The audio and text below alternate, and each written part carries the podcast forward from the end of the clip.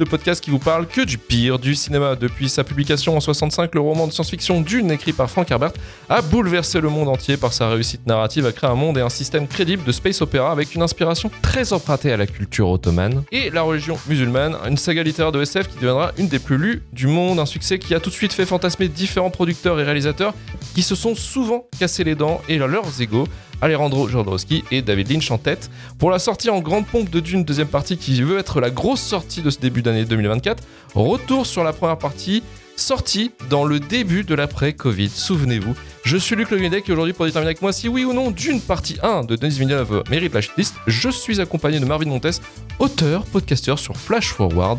Bonsoir Marc. Ah, bonsoir, j'ai j'ai de plus en plus de mal à entendre auteur, tu vois, je, je- je vais commencer à avoir le Ouais. syndrome de l'imposteur là, c'est c'est dur. Je peux, je peux J'ai l'impression comprendre ça- effectivement ça fait si on trop un peu longtemps. votre backstory. Ça fait trop longtemps là. Ça fait trop Ouais, longtemps. longtemps.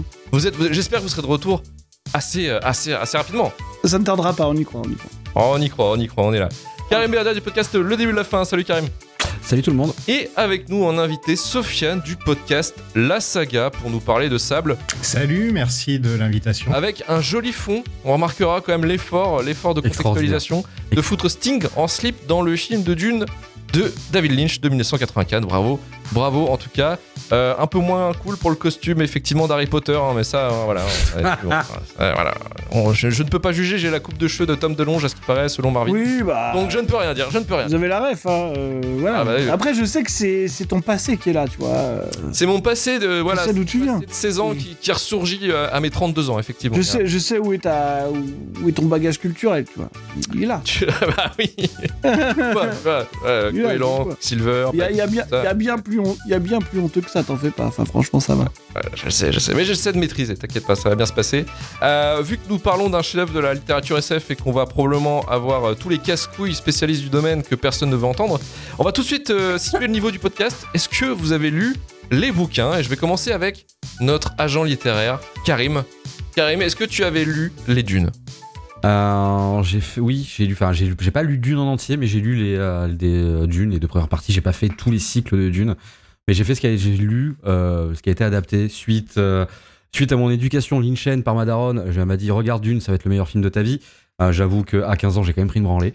Ça m'a donné envie de lire les livres, qui sont, ma foi, effectivement très bien, mais j'ai jamais eu le courage de continuer tous les cycles de Dune, ce qui, ma foi, a l'air quand même fortement intéressant derrière, parce que ça développe vachement plus. Mais, euh, mais voilà, donc je peux faire partie un peu des gens casse-couilles, en vrai. Ah pas trop entendre. Bienvenue. Voilà. Bonsoir. Donc, Ah, voilà, toi, les. Dune et le, et le Messie de Dune, c'est ça, non? Je crois que c'était ça le deuxième, euh, le deuxième volet. hein. Il me semble. Ah, bah, en fait, non, c'est que t'as, un- t'as une. Enfin, Dune, c'est sorti, si je me trompe pas, alors corrigez-moi, parce que ça remonte à 20 ans, plus de 20 ans, 23 ans, bientôt 24 les gens, donc je peux faire des erreurs, en vrai. Mais je crois que c'était une, c'était un truc qui est paru en deux nouvelles, enfin, pas, c'est un bouquin sorti en deux Il volumes. y a deux, il y a deux tomes en gros de, de Dune et après. euh, Ah, du Dune, ouais, ouais, c'est ça. C'est ça. Après, il y a Ouais, il y Dune qui est total. très, Il y a qui est six très tomes. léger euh, juste après. Donc, ouais, initié à Dune, un peu au lore, à Dune, un peu au lore, un peu à tout ça. Euh, mais plus, euh, pour être tout à fait franc, pour moi, Dune, ça reste plus l'univers cinématographique, euh, donc ces deux films-là. Et principalement celui de David Lynch que j'ai beaucoup trop poncé de 15 à 20 ans. Voilà, que j'ai re-regardé hier pour me dire est-ce que en vrai c'était pas surestimé une fois que tu vois 20 ans plus tard, après un film qui esthétiquement essaie des trucs machin, on reviendra plus tard. Moi je garderai mon avis. Je garderai mon avis pour un peu plus tard. Pour, on va dire d'une, encore une fois, d'une 35 ans après. Voilà, c'est à peu près ça l'idée. Peut-être Sofiane qui a quand même levé les sourcils en disant Dune, euh, euh, David Lynch surestimé. Ça a été, euh, voilà, ça a été un peu, un peu tendu pour, pour Eh, Sofiane. je me Sofiane, de posé la côté. question, j'ai pas dit que c'était ça. Attention. Ah ouais, ouais, non, mais j'aime bien. Mais Sofiane, de ton côté, t'avais lu les livres ou pas? J'ai pas lu les livres, j'ai essayé de les lire. Euh, Ah, ça, c'est bien. Plusieurs fois. Je t'ai même envoyé une photo de moi en train de dormir Oui. avec le livre. Euh, non, j'ai essayé beaucoup. Je connais beaucoup celui de Lynch parce que voilà, un j'avais un podcast sur, euh, sur David Lynch, donc forcément j'en ai beaucoup parlé.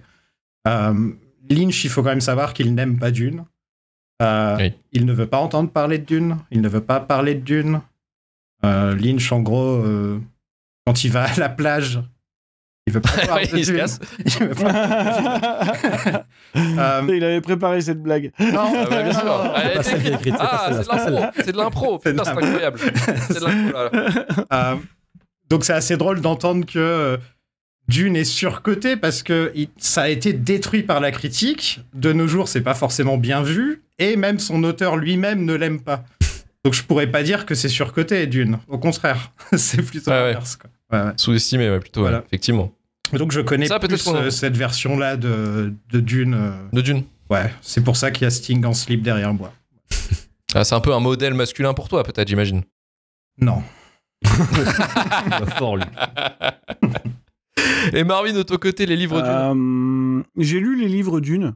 Euh, en tout cas, les, les deux tomes principaux. Et j'ai arrêté pendant le Messie de Dune. Parce que de toute façon, j'en garde pas un, un souvenir impérissable quoi qu'il arrive. Donc euh, voilà. Euh, sinon, à part ça, euh, moi j'aime euh, j'aime vraiment le Dune de Lynch. hein. Je veux dire, sans. Je suis totalement premier degré. Et, C'est pas- c'est parce que t'es un fan de Toto, ça. et c'est- mais tout de suite, ça marche. Tu vois, on peut dire Bah ce qu'on oui. veut. Ah, dites ce que vous voulez, mais ça fonctionne. Il n'y a pas de problème. Il y a, y a pas, y a pas de- Je suis très premier degré. Toto, c'est Toto, c'est souvent très bien. Et, euh, et voilà, après, c'est marrant d'une parce que c'est aussi une marotte de tous les gros lourds, euh, tu sais, de Jodorowsky's Dune, le, le projet le plus fantasmé de l'histoire. Et au final, euh, vu la direction que ça prenait, je pense qu'on peut s'estimer heureux merdes. soit jamais. Ouais, ouais.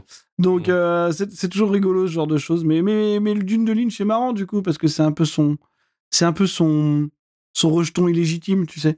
Donc euh, donc euh, voilà, non non Dune c'est c'est pas du tout un univers que j'apprécie beaucoup. Euh, autant vous dire que j'avais commencé en lisant les bouquins et ouais comme dit j'en j'en garde même pas trop de souvenirs. euh, je sais que je vais faire hurler des gens, mais je trouve que c'est pas quelque chose qui se qui est très agréable à lire en fait. Euh, je, je- voilà, je, je trouve ça un peu laborieux. Alors peut-être que c'était un problème de traduction, hein, je- j'en sais rien.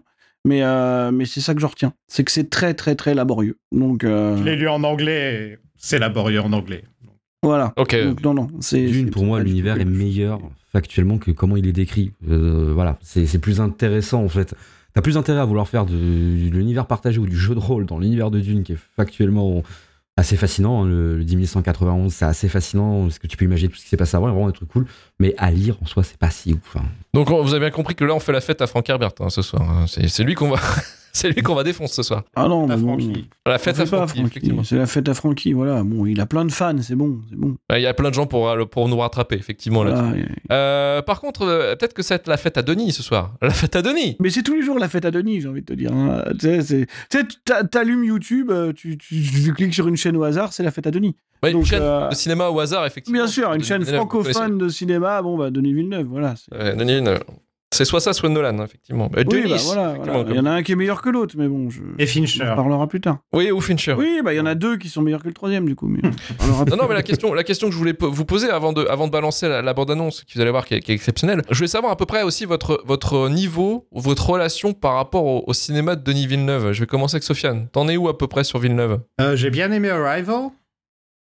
Arrival? Arrival. Comment il s'appelle en français déjà? Premier contact. Premier contact, Premier contact, excusez-moi. Super traduction. Donc j'ai bien aimé Premier Contact. Euh, Blade Runner, c'est quelque chose qui ne me fait rien. Euh, déjà à l'origine. Voilà. Désolé, mais Déjà, le film de base. le ça film de base de Ridley Scott, Ah oui. je, je n'aime pas. C'est c'est pas fait pour moi. Et donc forcément, euh, la version Villeneuve n'a pas non plus réussi à capter mon attention. Et d'une, euh, bah, je vais vous dire ce que j'en pense tout à l'heure, mais Suspense. jusqu'à présent, euh, voilà, c'est un peu les trois que j'ai vus, je crois. J'ai pas vu Sicario. C'est bien, Sicario, c'est pas mal. Mal. paraît que c'est bien. faudra C'est pas regarde. mal, mais c'est c'est pas ouf. Pas mal. hein. Ah bah, ça va, Sicario, c'est pas mal. Ah, je préfère le 2, tu vois, dans la limite, quoi. Mais euh, bon. on Ok, Captain. Mag, mais. euh, non, mais d'accord, mais, mais, mais c'est c'est pas mal, Sicario. C'est- Ah bah tiens, Marvin, toi qui l'as ouverte, vas-y. Euh, moi j'aime bien Denis Villeneuve jusqu'à un certain point. C'est-à-dire que moi j'aime bien, euh, j'aime bien sa période québécoise euh, jusqu'à Incendie.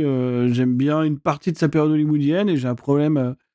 j'ai un problème avec le fait qu'il soit érigé en tant que, on va dire, deuxième grosse tête de la réalisation après moderne, Nolan. quoi. On va Mm. dire, tu sais, c'est un parcours un peu similaire du, du- du- on avait déjà un peu parlé du, du cinéma, tu sais, du cinéaste un peu autorisant euh, qui doit s'adapter à, à la réalité hollywoodienne. Sauf que je, je- je- j'ai j'ai beaucoup de problèmes avec ce que devient Villeneuve au fur et à mesure du temps. quoi. J'ai l'impression que plus, plus il se dirige vers, vers de très grosses productions et moins il est capable de, de s'adapter. quoi. Voilà. Je, je- reviendrai là-dessus tout à l'heure, mais je pense que c'est un cinéaste qui a complètement raté sa, sa maturité. Quoi. Et Karim, de ton côté? J'ai vu à peu près euh, comme tout le monde, enfin comme le chat, j'ai pas tout vu. J'ai vu Premier Contact, j'ai vu Sicario, j'ai vu Incendie. Euh, là-bas, j'avais. Il a un truc qui me parlait, parce que moi, j'ai pas trop de mal avec euh, la combustion lente de certaines choses.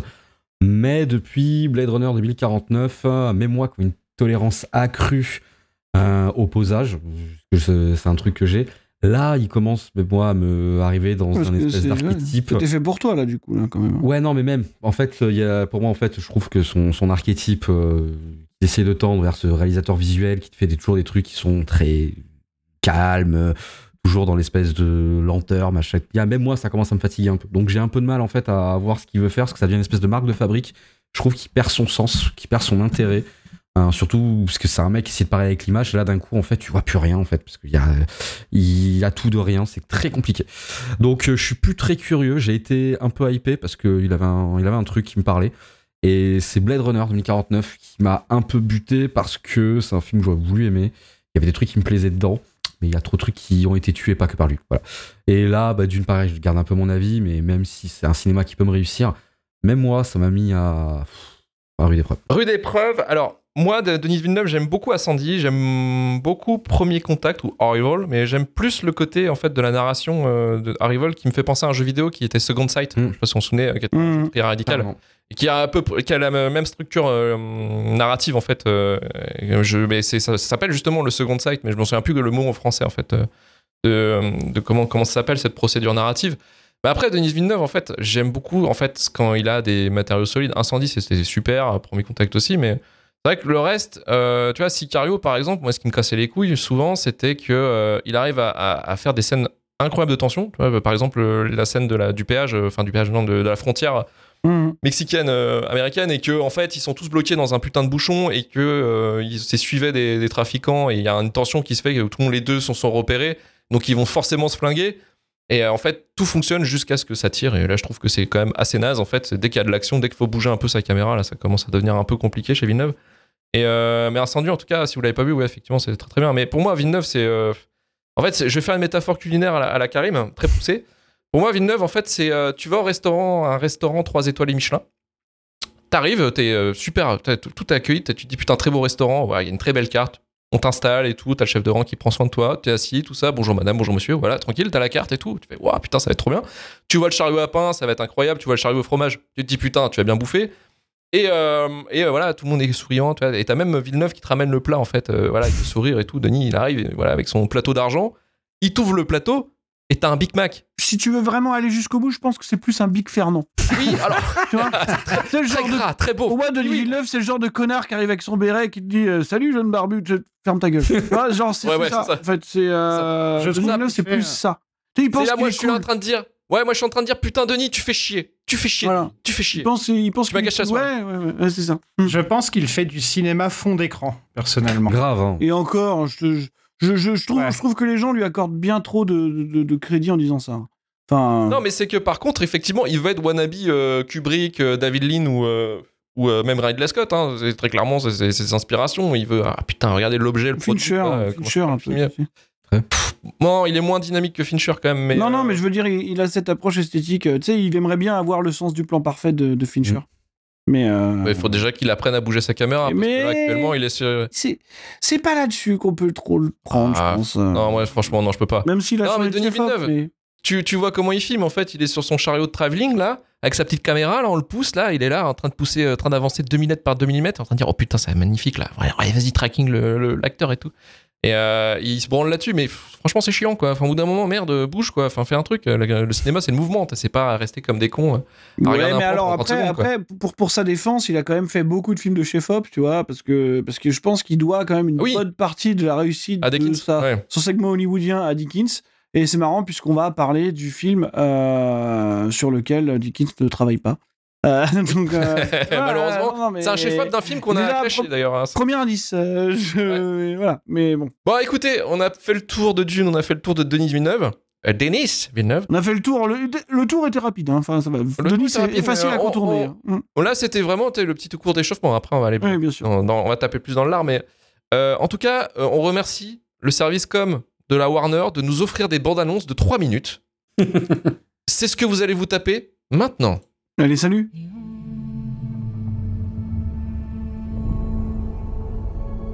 Ma planète Arrakis est tellement belle quand le soleil est bas. On peut alors voir sur le sable l'épice qui tourbillonne au gré du vent.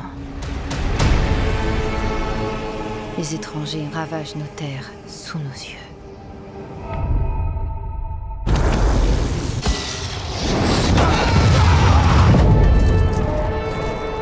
Toujours connu que leur cruauté envers mon peuple. Qu'adviendra-t-il de notre monde?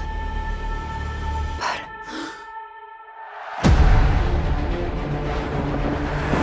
Paul Hé, Duncan, je peux te faire confiance? Oui, toujours, tu le sais. J'ai fait des rêves dernièrement. J'ai rêvé d'une fille sur Arrakis. Je ne sais pas ce que ça signifie. Les rêves font de bonnes histoires. Mais le plus important se passe quand on est éveillé. Regarde-toi, t'as pris du muscle Tu crois? Non. Nous sommes la maison Atri. Nul appel ne saurait rester sans réponse. Nulle confiance ne saurait être trahie. Souris, Gurney. C'est ce que je fais, monseigneur. L'empereur nous demande d'apporter la paix sur Arrakis. La maison Atreide accepte connais. Quelque chose s'éveille dans mon esprit. Tu dois affronter tes peurs. Viens avec moi. Tu dois être prêt. T'as jamais rencontré les Harkonnen Ils sont pas humains, ce sont des brutes sanguinaires Le fils du duc est trop clairvoyant. Dune est à moi. Tuez-les tous.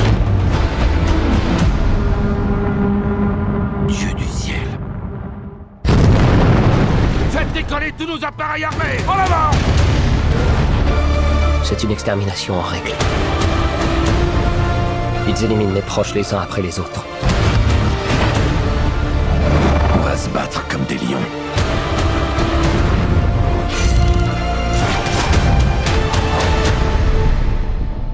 Père, et si je n'étais pas l'avenir de la maison Atreide? Les 3 minutes réglementaires de la bande-annonce de Dune. J'espère Bravo. que vous avez tous fait dodo. Et bravo d'avoir survécu à ça, hein. bravo. hein. Dune, sorti en septembre 2021, adapté du premier volet de la saga littéraire Dune de Frank Herbert, sorti initialement en 65, produit par la Warner et Legendary Pictures avec un budget de 165 millions de dollars, réalisé par Denis Villeneuve et aidé au script par John Spate et Eric Roth. Le, la photographie est gérée par Greg Fraser, à qui on doit la photo de Rogue One et The Batman, et la musique signée par Hans Zimmer et probablement 46 personnes de ses apprentis. Je pense qu'en fait, finalement, Oui, parce que là, pour le coup, une entreprise. euh, La musique plus est une entreprise qu'autre chose. c'est la playlist euh, orientale Spotify, quoi. hein, Là, Non, mais- euh, Il y a de la cornemuse, il y a de la guitare électrique, il y a des chœurs euh, orientaux. Il y a rien qui va ensemble. C'est vraiment la musique est horrible dans ce film. Mixtape, mixtape Gladiator en fait qu'il avait déjà fait auparavant quoi. Donc euh, un petit peu euh, et Ouais. Hans ça fait avec euh, encore plus de clichés quoi. Dune nous raconte l'aventure palpitante de Paul Atreides, interprété par Timothée Chalamet, un jeune homme brillant et doué au destin plus grand que lui-même qui doit se rendre sur la planète Arrakis, une des plus dangereuses de l'univers, afin d'assurer l'avenir de sa famille et de son peuple. Au programme, bagarre entre le, clan Atreides et les Harkonnen, du sable et un rompiche généralisé pendant la dernière heure. Alors Sofiane, qu'est-ce que tu as pensé de cette expérience Dune sans David Lynch? Je pense que d'une, même David Lynch ou peu importe qui s'y attaque, je pense que c'est difficilement adaptable, que j'ai cru comprendre, et après avoir essayé de le lire. Euh, Il y a des choses qui sont un peu hors du temps dans Dune. Le côté euh, white savior, un petit peu, euh, qui vient sauver le peuple du désert euh, en, hélicoptère. Bon, les, des hélicoptères qui ressemblent à des libellules en l'occurrence. Très original. Je trouve que toutes les répliques sont un petit peu de l'exposition. C'est comme si on est toujours en train de te parler de quelque chose qui va arriver ou quelque chose qui va se passer. Il n'y a jamais vraiment de dialogue organique, je trouve. C'est très serious business, vraiment. C'est vraiment sérieux. Tout est très, très, très sérieux. Et là où, par exemple, Marvel est trop parti dans l'humour, je trouve que Dune est trop parti dans la direction opposée. Euh, un truc qui m'a sauté aux yeux, c'est qu'on dirait pas qu'il fait chaud quand on regarde le film, alors que c'est censé être la planète la plus chaude de l'histoire. Et on ne dirait pas qu'il fait chaud. Un peu comme Tatooine, où on dirait pas qu'il fait chaud dans Tatooine. Euh, c'est un peu la même chose. Tous les costumes se ressemblent. Euh, Il y a une scène, par exemple, où euh, Paul euh, voit le futur, où il est en train de se battre dans un champ de bataille, et tout le monde est habillé pareil. Ils sont tous habillés de la même manière. Je ne savais pas qui s'affrontait contre qui. Je trouve qu'il y a un problème au niveau des, costumes aussi, où, en fait, j'étais un peu déçu parce que quand tu vois les, les costumes dans, dans la version de Lynch, où il est vraiment parti à fond dedans, il est vraiment euh, quand on voit le baron, euh, quand on voit bah, le, style, le, le- le slip de Sting, euh, tous les costumes sont originaux et vraiment euh, chaque costume est mémorable à sa façon.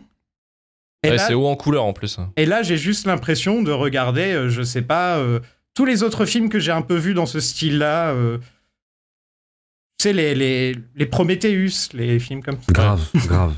Il m'a fait penser, il m'a fait penser à Prometheus et Covenant. Arrête, en revoyant. arrête, arrête, c'est mille fois, c'est mille fois moins même- joli que fois- Prometheus ou. Covenant. euh. Mais c'est un peu la, la- la vibe qui m'a envoyé ce film un petit peu dans la deuxième fois que je l'ai vu là.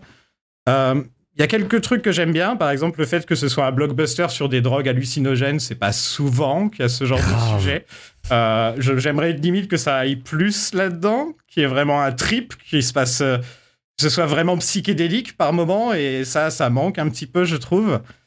Euh, mais oui, la musique, je disais, j'ai eu un problème avec la musique. Je trouve qu'elle est un peu partie dans tous les sens et je, je sais pas ce qui se passe avec Hans Zimmer, mais c'était quand la dernière fois qu'il Alors on sait ce qui se passe, hein. Il est pas là. C'est stagiaires, c'est pas lui. C'est pas lui. Genre, euh, il est pas là, ouais. C'est c'est quoi, depuis Interstellar que. Ah oui, oui, oui, Ouais, Interstellar, il s'est réveillé. Ouais, ouais, Ouais, ouais. c'est peut-être une des dernières fois, Inception, dans ces eaux-là, quoi. Mais si. Ouais, ouais, The Dark Knight, tu vois, et on Ouais, s'est rendu Dark compte Knight. que finalement, c'est pas lui qui avait fait le boulot non plus, donc bon, euh, compliqué, quoi. Mais- Et pour ce qui est Dune, je trouve qu'il y a beaucoup de hype, mais je n'ai jamais rien trouvé pour la justifier. Cette hype. J'ai l'impression que je vais me faire beaucoup d'amis en disant ça. En fait, c'est surtout, Non, non, surtout la- lié au casting. C'est surtout Non, lié au mais c'est la, hein, c'est- c'est la Ouais, question centrale, c'est là-dessus que je. je- je- Pourquoi oui, tout le on- monde on- adore on- je, je- je- je ne comprends pas. J'aimerais comprendre. Ça fait deux fois que je, vois J'ai peut-être une piste euh, de connard, mais. euh, Ah ouais, l'en- L'enquêteur Marvin va répondre euh, Marvin. plus tard. Détective Pikachu. L'inspecteur Marvin. L'inspecteur Navarro du podcast, t'inquiète.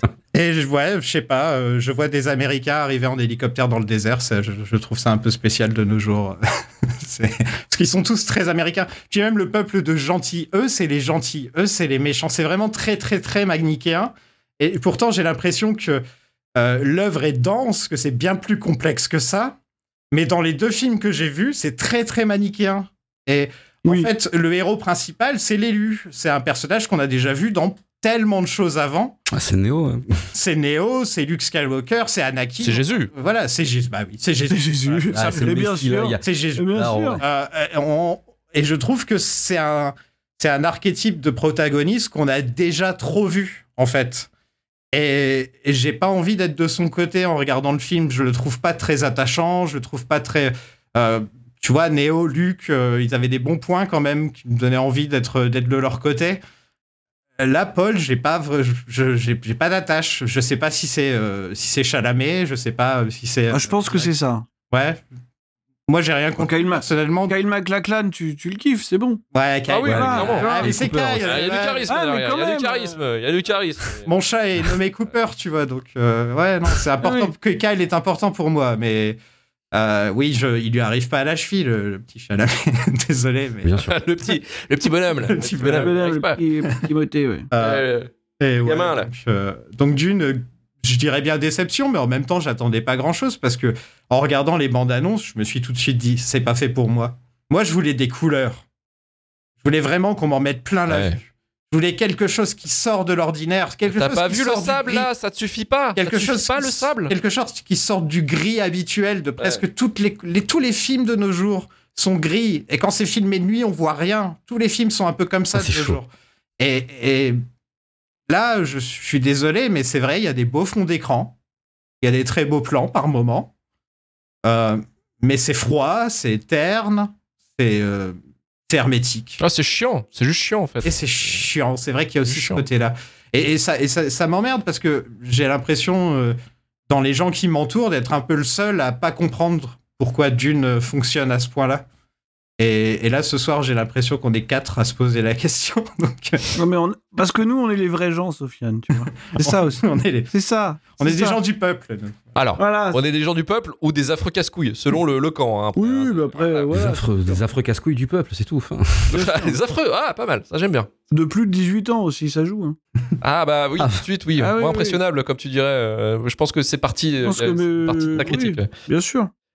Mais euh, ah, faut juste faire un petit tour. Effectivement, ouais. Donc on avait la- l'adaptation de, de Lynch euh, produit par Dino De Laurentiis, donc qui s'est mal passé, que ça a été un, un bordel. D'habitude, enfin, je crois que sur le projet, il y a eu pas mal de monde avant David Lynch. hein. David Lynch a été un peu euh, Ouais, demandé En un fait, peu en euh, dernier recours. hein. Dino De Laurentiis, il avait euh, fait tout le tour des studios pour, euh, Ouais. pour dire aux gens de pas acheter le, le jeu de Kiss Dune pour le récupérer, quoi. Donc, euh, Oui, c'est ça. Ouais, ouais, Il avait fait une campagne comme ça. Il avait proposé d'abord, il avait d'abord euh, proposé à Ridley Scott, euh, qui avait dit bon finalement ça me casse les couilles. Euh, mais euh, mais ouais, après c'était Lynch qui l'a récupéré en milieu des années, enfin, début des années 80 pour développer le projet. et après Elephant Man. Mais bon, ça, je pense que ça lui, euh, voilà, on sait le résultat du film, on sait ce qui s'est passé, ça lui a cassé les couilles, il a détesté. Mine de rien, tu voilà, il a fais, rien euh. Tu fais Eraserhead, Elephant Man, Dune, t'as quand même un sacré trio de films. euh, C'est Non, génial. mais c'est vrai. Ah oui, mais clairement, C'est génial. clairement. C'est c'est Déjà rien. fait et faites-le, c'est génial. personne. tu finis pas bien. Il y a personne d'autre que Lynch qui pourrait sortir un trio Ouais. pareil, je pense. Euh, voilà. hum. Mais surtout qu'un trio de styles différents, quoi. C'est Ouais, vraiment c'est ça, le aussi qui est- truc. qui est assez fou. Exactement. C'est c'est au moment où il fait pas. Je sais plus ce qu'il refuse aussi, euh, Lynch, à ce moment-là. Le retour du Jedi. Ouais, c'est le le retour du du Jedi. Jedi. Ouais, c'est ça. Été incroyable avec euh, putain. Après, après que Verhoeven ait, ait pas pu faire Empire Strikes Back, quoi. C'est Et ça il faut voir la vidéo de Lynch qui explique l'histoire et qui dit que George Lucas l'emmenait au Skywalker Ranch et qui lui a montré des, des, des images de Wookiee. Et, et Lynch qui dit Ah, c'est des Wookiees Comme ça. J'ai pas compris, donc je suis parti. et j'imagine George Lucas euh, très passionné dans son truc à montrer les. Wookiees. Et, et Lynch qui ne comprend rien du tout à ce qui est en train Et de qui a pas la patience de ce genre de Du conneries. tout, il s'en ouais. fout, il veut boire un café, fumer une cigarette, c'est tout ce qui l'intéresse. Arrête. euh, ouais. Ouais, parler de la météo, tout ça, quoi. Voilà. Ah non, mais il y avait eu d'autres trucs avant. C'est en 71, il y avait déjà eu une tentative avec le producteur de, de La Planète des Singes, Arthur P. Jacobs, qui avait euh, acquis les droits du livre aussi, et qui lui, en fait, il a il était à peu près sûr de le lancer, et puis il est mort. Dommage. Euh, après, c'était Jodorowsky, effectivement, qui l'a récupéré. On a eu tout un documentaire où, effectivement, euh, tout le monde a dit Putain, on aurait voulu avoir ce film. Mais franchement, ça aurait été, comme on a dit au début de l'émission. Très honnêtement, enfin, vu, vu, vu ce qui se passait, vu les gens. Ouais. Et Ça aurait vu, été- vu ça aurait été beaucoup le bordel, quoi. euh, non. Ça aurait été- Qui voulait d'un film avec, euh, avec euh, Mick Jagger et, et Salvador Et Dali? Orson Enfin, Welles, voilà. Moi. Oui, non mais oui. En vrai, voilà. Mais... comme ça, Non, mais dans comme un sketch de vidéo gag, si tu veux, dans un vidéo gag. pas dans un film, tu vois, à la limite. Voilà, avec, euh, avec des gens qui avaient finalement rien fait, des travaux des gens qui étaient qui, jamais été. Enfin voilà, ce film c'est juste un immense fantasme, mais il n'y a jamais rien eu. Enfin, tu vois. Et avant, avant Dune, parce que euh, le Dune de Denis Villeneuve, bon, qui a eu des, des projets qui ont été lancés, mais qui ont été foirés aussi, mais il y avait aussi la mini-série des débuts des années 2000 hein, sur Ah. Sci-Fi. Ah, t'as oublié ce de, truc, euh, ouais. de John Harrison. Mm. John Harrison, et c'est pas le celui-là, moi, par exemple, personnellement, que j'ai connu Dune, en fait. J'ai regardé cette, cette mini-série, mais j'étais petit, donc. euh, c'était- bien, ça le- Bah, franchement, ouais. Moi, J'avais Stargate ouais, j'ai kiffé. Ouais. C'était avec, euh. Non, mais avec McAvoy, je crois. C'était McAvoy, le Ouais. personnage principal. Ouais, ouais. Et je... ouais, je me rappelle plus trop. Je me Mais j'ai zéro souvenir. Ouais, j'ai zéro souvenir, par Ouais, contre. ouais. J'ai juste le souvenir que petit, ça m'avait impressionné. Je me souviens vert. que ça existe, quoi, Et après, mais. Ouais, Enfin, voilà. Moi j'ai des souvenirs et ça me rappelait vaguement un peu plus l'univers Stargate dans le visuel que l'univers Ouais. Dune. Et c'était Oui, très rutilant. ouais, ouais, mais- Très très rutilant. Il y avait des trucs pétés du cul avec des grands trucs en or, machin et tout, avec la 3D de cette époque-là. C'était euh, c'était audacieux. J'ai pas de souvenir de Ah ça. bien qualitativement. C'est avait- ça qu'on demande aussi sur un genre de projet. Il faut que ce soit audacieux. Il faut pas que ce soit juste euh, aseptisé. quoi. C'est le problème du film quoi, qu'on est en train de parler ce soir. Euh, on va passer à Marvin. Marvin, alors Dune de Darius Villeneuve. Euh, bah, en fait, c'est euh, c'est une grande question euh, d'une qui, qui, qui revient aujourd'hui. Parce qu'il y a le 2 qui arrive. Et donc, on a littéralement les mêmes réactions qu'à la sortie du premier film. C'est incroyable. Et, voilà, la grande question, une espèce de plébiscite absolu. euh, voilà, des, des, des avis qui sont toujours les mêmes, hein, qui sont les mêmes qu'il y a deux, deux ou trois ans, c'est-à-dire c'est mieux que l'intégralité de la production hollywoodienne, il a encore enterré tout le monde. D'où ma réflexion de gros connard, c'est qu'est-ce que vous avez vu, en fait? Tu vois? Non, mais vraiment, qu'est-ce que vous avez vu pour penser que ce genre de truc enterre le reste? Vous avez vu quoi? Je, je veux qu'on m'explique, vraiment. Attends, je suis en train d'essayer de réfléchir comme blockbuster qui a fonctionné dernièrement. mais, Bah, euh, J'ai du mal à voir à quel moment ça enterrerait quoi que ce soit. Enfin, je veux dire, qu'est-ce qu'il aurait de particulièrement brillant par rapport à la, à la moyenne de, de- du blockbuster hollywoodien euh, Je veux dire, euh, bon, je sais pas. euh, bref, c'est à peu près ça qui me, qui me trouble un peu. Et, euh, et, et je pense que le, le- le début de la, de la piste, c'était ce que Sofiane disait tout à l'heure, c'est-à-dire que euh, c'est vrai qu'on a une espèce de, sais, de- d'industrie du blockbuster méta, euh, vachement second degré, détaché de tout enjeu, chez Marvel, même, même chez Star Wars maintenant, et que Dune arrive en se posant comme le truc sérieux par définition, tu sais, euh, même sentencieux, quoi, le, le- truc qui Mhm. te, qui te plombe, qui est jamais fun, enfin voilà. Et peut-être que ça, chez un public qui est Ouais, c'est vrai, complètement nourri à des, choses qui sont hyper second degré. euh, Il y, a- quelque chose d'un peu impressionnant là-dedans, tu vois, dans, l'espèce de, ouais, de, sentence du propos, quoi. Euh, Il doit y avoir quelque chose comme ça, j'imagine, parce que j'ai vraiment beaucoup de mal à, comprendre ce qui ferait Dune quelque chose de marquant, parce que c'est ça mon problème avec Dune. Et avec euh, Villeneuve en général, surtout depuis Blade Runner. Alors j'ai une piste, mais je te le dirai après. Ouais, ben je, je, je prends, je prends les pistes. Je prends les pistes. Ah, je, je- je te dirai. Voilà. Et, et- et c'est que euh, je disais tout à l'heure que euh, Villeneuve, à mon sens, je pense pas qu'il réussisse sa maturité euh, ou sa maturation, ce que vous voulez. En tout cas, son passage vers le blockbuster à très gros budget. Voilà. Je pense vraiment qu'en fait, il est juste pas fait pour ça. Et c'est pour ça que moi, j'aime beaucoup sa période québécoise et sa période hollywoodienne. Par exemple, j'aime beaucoup Prisoners. Euh, j'ai- j'aime beaucoup The Arri- The Arrival. Mais c'est des films très gros sabots, c'est pas des films subtils ou ce que tu veux, mais je trouve que, je veux dire, à leur échelle, c'est des films qui se tiennent et je pense vraiment qu'il était fait pour ça. Et moi, j'aime bien Sicario aussi parce que je trouve que c'est un projet qui, qui lui colle un peu à la peau. Dans le sens où cette espèce de froideur, euh, impossibilité de s'impliquer émotionnellement dans ce qu'il fait, euh, j'ai vraiment l'impression que c'est une volonté.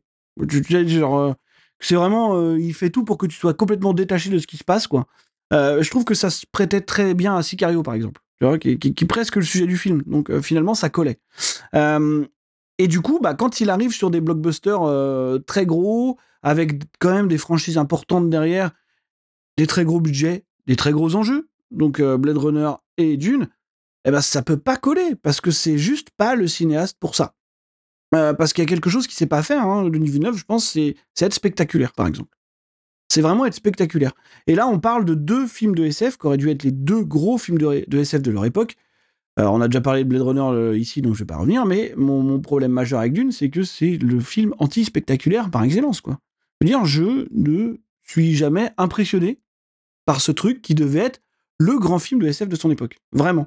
Tu vois Et, enfin, je veux dire, avec un univers qui, aussi laborieux soit-il, a quand même euh, matière à nous impressionner, quoi. Je veux dire, tu vois, on parle de, de vers géants, euh, hormis, euh, hormis les blagues sur la partie de l'anatomie euh, que ça évoque. Oui, c'est vrai. Il n'empêche que l'attaque du ver géant dans le Dune de Villeneuve, elle est jamais impressionnante. Il y a un gros problème d'échelle. Il y a plein de plans, par exemple, dans les fameux hélicoptères, là, les, les libellules, où tu as des espèces de contre-plongées et tout. C'est pareil, c'est jamais impressionnant. Et en fait, tout est volontairement froid, vide, monotone. C'est- un peu chiant, en fait. C'est- C'est-à-dire que déjà, il se passe rien. Il se passe rien sur cette planète. Je me suis amusé à regarder à chaque fois quand il y a des plans avec des personnages qui discutent. Ça m'a marqué souvent, ça. C'est des plans entre, entre Jason Momoa et Timothée Chalamet. Et tu te rends compte qu'il n'y a pas d'arrière-plan. Il n'y a personne à l'arrière-plan. Il n'y a, personne sur cette putain de planète. Mais tu vois, vraiment, de- dans, dans, dans le, dans le manoir des, des Atreides, il n'y a personne. Tu vois, il n'y a jamais personne nulle part. Et il y a ce truc très Villeneuve de, de tu sais, de, de faire de de faire des, des, des plans avec un personnage immobile, euh, tu sais, filmé en scope, hyper grand comme ça, tout. Et, et en fait, je trouve ça, euh, je trouve ça déprimant, quoi. Tu vois, genre, je trouve ça vraiment déprimant de voir ce traitement-là appliqué à ce genre d'univers qui, est- quand même un truc, ouais, qui m'évoque aussi quelque chose de finalement assez coloré, tu vois, qui est pensé comme un univers un peu exotique ou quelque chose comme ça. Et là, je veux dire, on a plein de on a plein de d'interviews du chef décorateur et tout ça, et même de Villeneuve lui-même qui se qui spam tous de d'être allé vers le brutalisme et tout ça, comme quoi, tu sais, on sait que c'est une de ses influences majeures dans son cinéma, dans ses directions artistiques, parce que c'est vrai que c'est une architecture qui est présente au Québec et tout ça. Et, et au final, est-ce que c'était le bon choix de faire l'URSS dans le désert, tu vois? Bah moi, je suis pas sûr. Je suis vraiment pas sûr. c'est Roubaix, Roubaix dans le désert. c'est Roubaix dans le désert, c'est un HLM volant, tu vois. C'est des HLM volants ou des. Bah, je, je suis désolé, mais voilà, ça me fait mal de dire ça, mais j'ai vu plus de. De- et, et là, vous allez me haïr et ça va finir sur un TikTok et je vais en prendre plein la gueule. Mais, mais moi, j'ai vu plus de, j'ai vu plus de travail artistique dans Rebel Moon que dans Dune. C'est terrible, tu vois. Mais je veux dire, Ah euh, oui. voilà. Euh, non, mais moi, la chatte géante, la chatte géante de Rebel Moon, voilà, tu vois. Euh, mais, euh, Ah oui, la, la, la, la spatio. tu vois ce que je veux dire? Enfin, je m'ennuie en fait, tout m'ennuie dans Dune et c'est terrible quoi. Et, et- et c'est absolument tout ce que je voulais éviter. C'était, c'est vraiment, ça me déprime. Dune, ça me déprime, mais dans le mauvais sens du terme. Tu vois, c'est pas le film qui est plombant. Non, c'est juste la direction choisie qui est plombante. Et j'ai beaucoup, beaucoup, beaucoup de mal quoi. j'ai beaucoup de mal. Et, et je parle même pas du casting qui, qui, qui, qui... Alors oui. Eh, c'est lunaire, c'est lunaire. Tu vois, non mais à la rigueur, il y a des choses qui marchent parce qu'il y a des acteurs qui sont solides dans toute situation. Tu vois, Josh Brolin, Javier Bardem, euh, éve- éventuellement Oscar Isaac. Bon, c'est un peu cringeland, fonctionne. Skarsgård à la limite, tu vois. Non mais ça marche, tu vois. Mais après, le, le- le- le duo, alors bon, Zendaya, je vais pas en parler, elle a 5 secondes de présence dans le film, donc euh, bon, euh, de toute façon, c'est une égérie plus qu'une actrice, malheureusement, voilà. Mais, mais, mais euh, Timothée Chalamet, moi je le trouvais pas mal dans. euh, comment ça s'appelait euh, Lady Bird. euh, Call me by your name. euh, Groom Me, Groom Me by Your Name, voilà, on peut, on peut l'appeler comme ça. hein, mais, euh, mais, mais sinon, euh, bon, voilà. Euh, oui, je vois, je vois pas non plus trop, trop l'intérêt de le placer au centre de cette. En plus, je suis pas persuadé qu'il est, moi, tant que ça, une fanbase euh, de dingue, Chalamet, tu vois. Enfin, je veux dire, euh, à part peut-être un certain public un poil plus. Peut-être un poil plus jeune que nous, mais je suis pas sûr qu'il y, ait- qu'il y ait un. Si, si, si. il y a un- Bah, je, je sais pas, ou alors je suis totalement déconnecté et voilà. On l'est, Marvin, un petit peu aussi. Et Marvin, tu l'es, tu l'es. Ouais, on l'est, on l'est un peu déco. On l'est, on fait, la un piste. La, alors, c'est vrai que je te, je te rejoins sur la tech de Rebel Moon. Alors, c'est presque ça, parce que Rebel Non, Moon, C'est moche, c'est moche. Non, Non, mais non, je c'est car- moche, Rebel Moon, mais il y a plus de couleurs. Non mais je, caricature, tu vois. Mais je veux dire, Ouais, il y a- y, a il y a les designs stupides, c'est de la, c'est- horrible, Rebel Moon. hein, c'est un des pires films de l'année. Enfin, je veux dire, j'en Ouais, ai ouais, déjà ouais. parlé, c'est Ah affreux. Enfin, il y a- rien à sauver. D'une, c'est mieux, hein, on va pas, on va pas se mentir.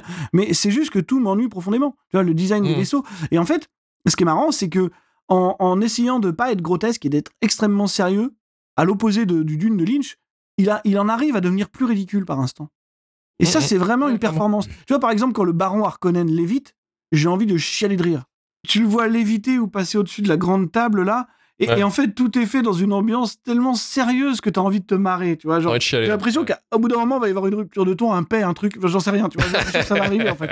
Et, et c'est vraiment horrible quoi. Et, et tu vois, le film lâche jamais cette tonalité-là. Et surtout, surtout quand même pour terminer, c'est compliqué parce qu'à mon avis, il y a un gros problème de découpage euh, entre la première et la seconde partie. Ouais, le film nous offre euh, comme climax peut-être l'une des scènes les moins intéressantes possibles du film.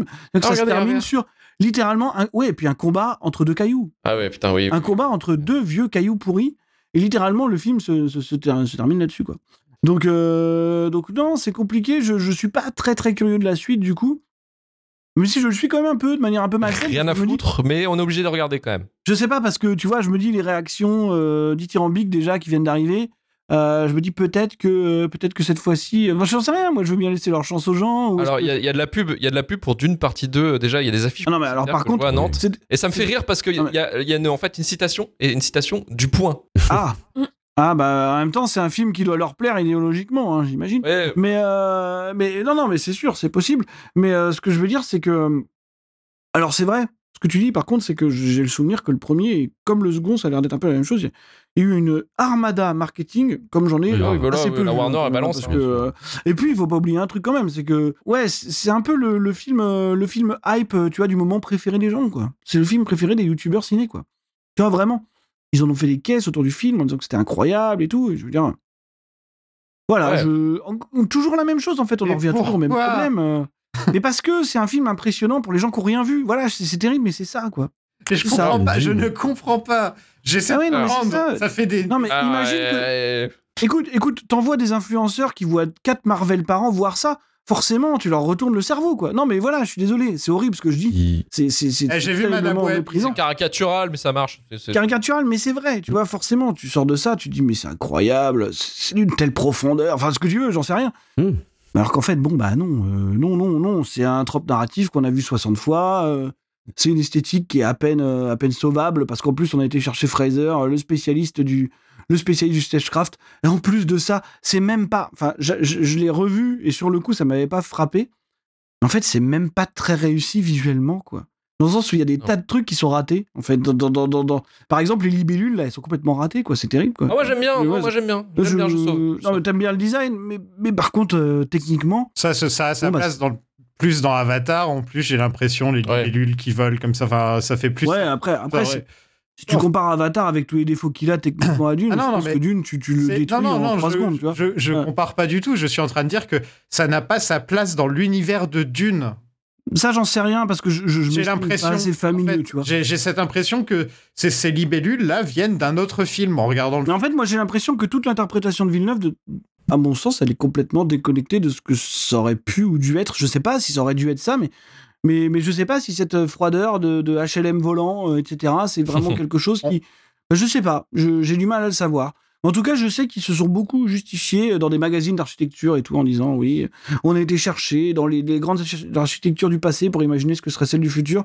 Bah écoutez, j'espère que j'espère que c'est pas celle-là quoi, parce que on va s'emmerder quand Ouais, même. hein, la, la voilà. DA, la DA, c'était qui qui gérait? Je crois que c'était euh, Patrice. Ouais, c'était Patrice Vermette et. euh, Ouais, c'est ça, c'est. Patri- Patrice Vermette qui a beaucoup, qui s'est beaucoup exprimé sur le brutalisme et sur euh, manière de faire des, des vaisseaux, des immeubles comme ça, un peu taillés à l'âge. Enfin, vraiment, en plus, il a été cherché dans, dans des modèles de l'architecture soviétique. Bon, voilà, c'est pas quelque chose qui me parle énormément, je vous cache pas, donc euh, voilà. Je, je, je- voilà, c'est un film que j'aime pas beaucoup. C'est pas un mauvais film, hein, d'une, tu vois, mais c'est, ouais, je vois- Non, parce que c'est pour moi, film c'est plein de mauvais Ça choix. reste un bon produit quand même. euh, mais euh, j'ai un ami qui a vu le deuxième et, et il m'a dit que Villeneuve avait réussi à mettre moins de contenu du livre dans ces deux films que Lynch dans un seul. alors après, peut-être que Lynch en mettait un peu trop aussi, tu vois, Oui. Ouais. Ouais. Mais C'était possible, non, mais c'était possible. Mais quand même, Voilà. quand tu fais deux films sur un livre, tu as le temps normalement de vraiment essayer de, tout mettre, mettre. le plus Et possible. deux, fi- deux films très Le longs. film de euh, 2h40. Très deux long, films très très longs. Deux films qui sont en plus. euh, qui se bâtissent sur un rythme d'une lenteur qui est quand même. Bah, j'ai dit, comme dans Blade Runner 2049, quoi. C'est presque criminel, tu vois. C'est des films qui durent 2h30, encore une fois, pour la même manière que c'est parce que le mec, quand il descend de son vaisseau, il met littéralement 15 ans à arriver à son palais. tu vois, je veux dire, on le filme marcher. Avec ça la dure musique. t'as- 15 ans. La démarche de Chalamet, c'est ça. C'est la démarche de Gosling dans, dans Blade Runner, quoi. Ça dure 3 heures, bah oui, mais parce qu'il met 15 minutes à passer du, du- de gauche à droite sur le plan. Donc forcément, c'est long. Là, Et c'est pareil. Et Je sais pas, je, je comprends pas cette approche. J'ai j'ai de plus en plus de mal à, à voir ce qu'il veut faire, où il veut aller. Je, je, je sais pas. J'ai peur qu'il puisse pas s'adapter à ce genre de truc, en fait. Tout simplement, et que, que sa, zone, sa zone de confort, là où il était à l'aise, c'était. euh, Ouais, c'était sur The Arrival, sur Prisoners. des Pas forcément des petits budgets. c'est pas forcément des petits budgets, mais des choses qui ont, qui ont probablement moins d'enjeux et qui doivent pas être, par définition, spectaculaires. Hmm. C'est vraiment ça que je reproche.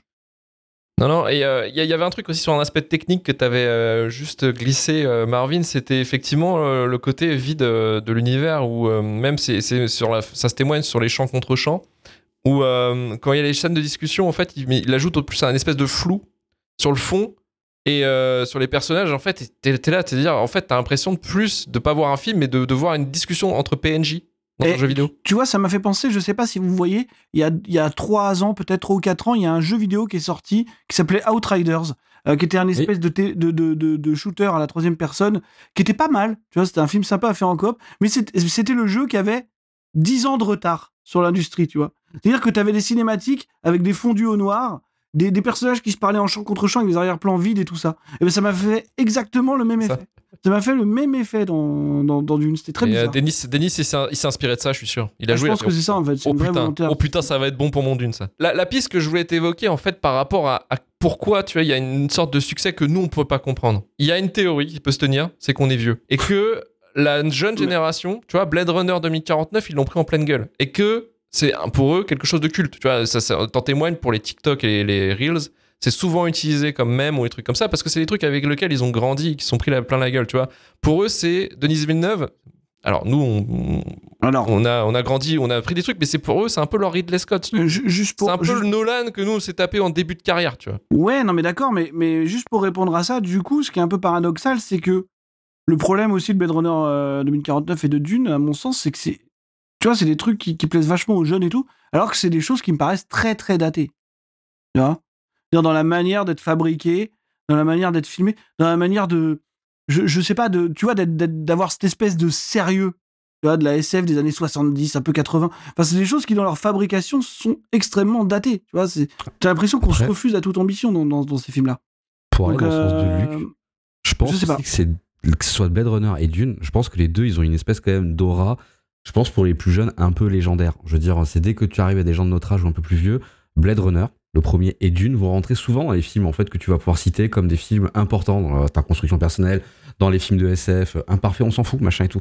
Et j'ai un peu l'impression, si tu veux, vu que évidemment tout ce qui avait 30-40 ans revient à la mode, ainsi de de manière assez cyclique et assez logique, j'ai l'impression qu'il y a un côté un peu Graal, c'est-à-dire c'est que tu vas toucher en fait un espèce d'objet culturel qui était loin, qui était daté.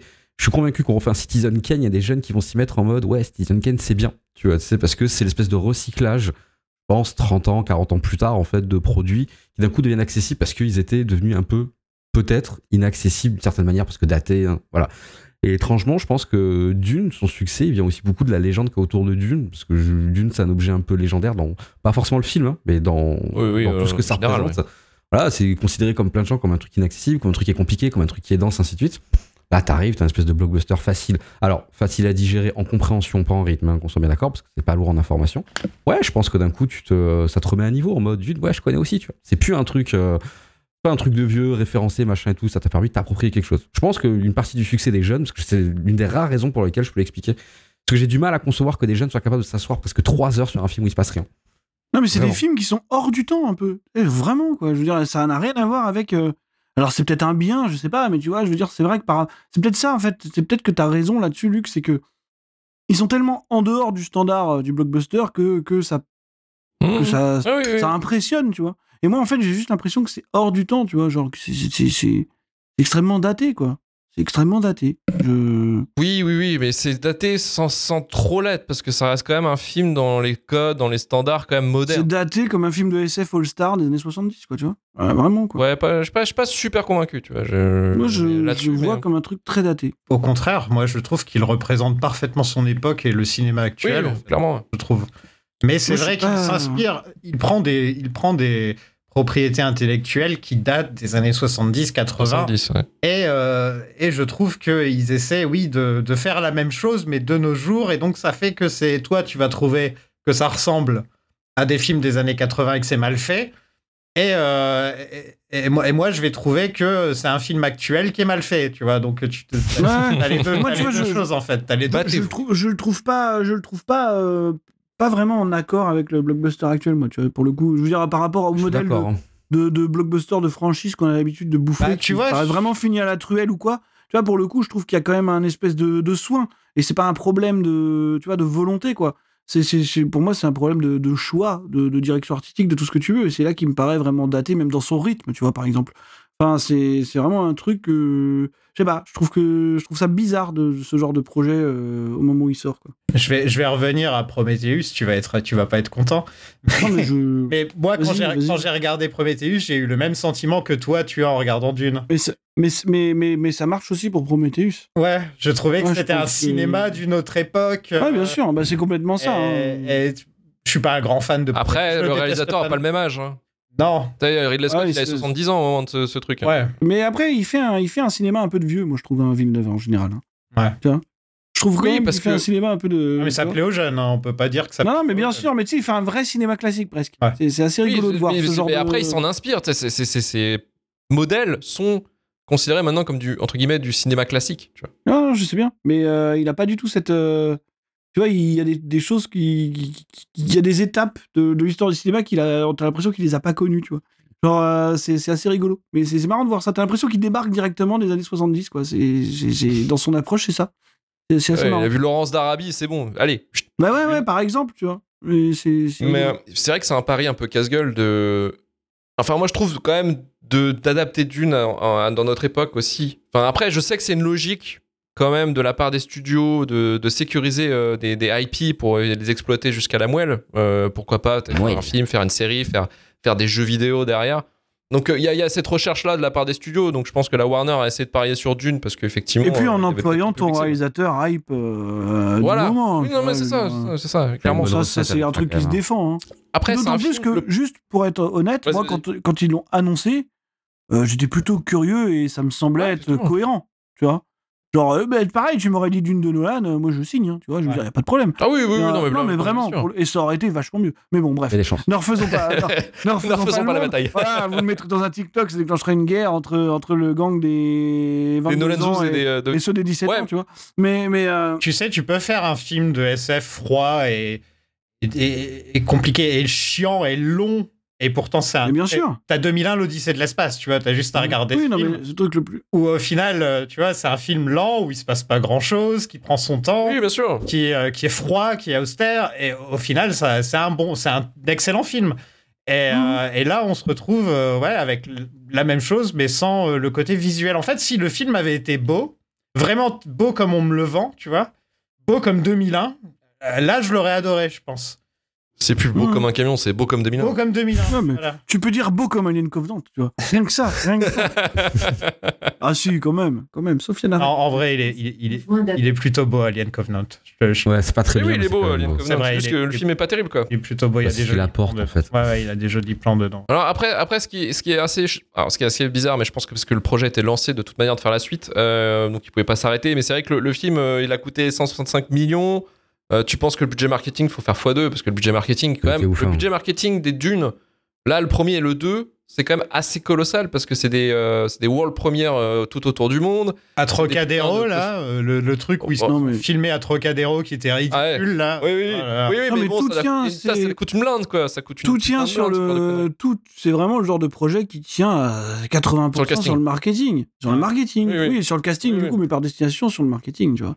Je veux dire, euh, c'est la blinde d'influenceurs, euh, c'est euh, tous les gens euh, aux avant-premières, mais qui sortent en hurlant, alors que putain, mais putain, ça va quoi, tu vois. Genre, et ils sortent en hurlant alors qu'ils ils viennent de voir 2h30 de vide. Enfin, je veux dire, c'est quand même compliqué, tu vois. Non, mais Mais, euh, en parlant, en parlant d'influenceurs, ce qui est assez ouf, c'est que même les influenceurs les plus, on va dire les plus connus, ont eu le droit à avoir une séance questions-réponses euh, avec le cast de Dune 2, justement, Mhm. euh, dans une salle de conf euh, du Ritz. Et, et du coup, leurs questions, c'était vraiment, tu sais, genre des questions de merde. Tu sais, genre. ouais, mais parce que c'est le public là qu'on vise. Ouais, ouais, mais c'est. vois Angel Phoenix demande à, à Timothée Chalamet Alors, est-ce que c'est cool de rider un verre? Qu'est-ce que tu réponds à ça? Mais on s'en fout, en fait. Non, mais tu vois, veux dire- répondre à ça. Tu vois, Non, mais tu vois, et d'un autre côté, c'est parce qu'ils ont choisi le. Après, d'un autre Oui, côté, bon, ah, c'est une campagne marketing qui est relativement bien huilée. Ils savent très bien ce qu'ils visent. Tu vois Alors, euh, ça coûte une blinde. Ça coûte une C'est ce blinde. public-là. Ah, il- On leur a dit, vous allez voir le, votre- vous allez avoir le, le grand film de SF de votre époque. Ça l'était déjà avant qu'ils aillent le voir. Voilà, bon, c'est toujours comme ça. On sait que ça Oui, euh, marcher. faire, faire le, en fait, créer un événement culte avant de voir le Si, produit. si tu veux qu'une œuvre devienne culte, euh, tu fais ce qu'il faut pour qu'elle le devienne. Hein. Enfin, je veux dire, c'est pas, c'est pas sa qualité finalement qui, qui, qui en fera ça. Enfin, maintenant, ça marche plus comme ça. quoi. Regarde No Way Donc, euh, Home. Regarde No Way Home, par exemple. Ouais, No Way Home, No incroyable. Non, mais la- avant- campagne, campagne, je- campagne de malade, campagne de fou. Les- campagne les- de les- malade, les- euh, les- les- enfin, tout le monde réagissait comme quoi c'était le plus grand film de super-héros qui est jamais sorti, qu'il faut absolument le voir en salle, que ceci, que cela. Mais tu vois, les gens on l'a- on perçoivent l'a Dune tous comme oublié, quelque on l'a tous oublié ce film. les gens perçoivent Dune comme quelque chose d'un peu plus noble ou quoi que ce soit, mais finalement, c'est littéralement la même démarche. Et j'ai envie de vous dire que le souci. Dune- là, on parle de Dune parce qu'il y a Dune 2, mais honnêtement, le premier Dune, il y a un an ou deux, là, on l'avait déjà tous oublié. Enfin, honnêtement, je, je- je- j'en avais aucun souvenir et personne n'en parlait jamais. Là, donc, euh, donc, je pense que c'est des choses qui vont disparaître très vite d'ailleurs. Euh, Oui, mais c'est vraiment le marketing de l'instant, de l'instant en fait. C'est vraiment Oui, oui. ça. Tu Non, mais tu vois, si on fait le comparo, si on fait le, compara- le comparatif ou ce que tu veux, parce qu'on est toujours obligé de ramener Nolan dans l'équation, parce que nanana, nanana, moi je trouve que ces films restent. Il en a marre. Il m'a appelé. Il, a- il en a marre. Il en a plein Il le en a plein le cul, parce que chaque fois, chaque fois que tu cites Villeneuve, t'es obligé de citer Nolan. Ça, C'est genre. cul. C'est comme quand tu, quand tu cites une marque, tu dois en citer trois autres. Tu vois, c'est Mais bon, c'est tic et tac, hein, les et deux. voilà, c'est ça. Oui, mais sauf qu'il y en a un, ces films restent dans le temps. Il y a même pas de, il y a même pas de doute, tu vois. Et il y en a un autre, bah moi j'ai l'impression que depuis qu'il a pris la bascule du, du, dire, du, du full système hollywoodien, bah ça a tendance à disparaître. Blade Runner 2049, euh, c'est c'est fini déjà, tu vois. Genre, vraiment, on s'en rappelle Pas pas. fou. c'est fini. Non, non, je dis ici Donc, pour euh, les jeunes, oui, mais pour nous, non, parce que ça n'a pas de Ah sens. ouais, non, mais fait. pour les gens en général, hein, tu sais. euh, Hum, pas sûr. Non. Pas sûr. On, on en parlera dans 10 ans, tu verras. Oui, bah, on aura des euh, podcasts tu vois, ciné où les gens diront très- putain Blade Runner 2049 c'était quand même le Très même. honnêtement, je pense que non.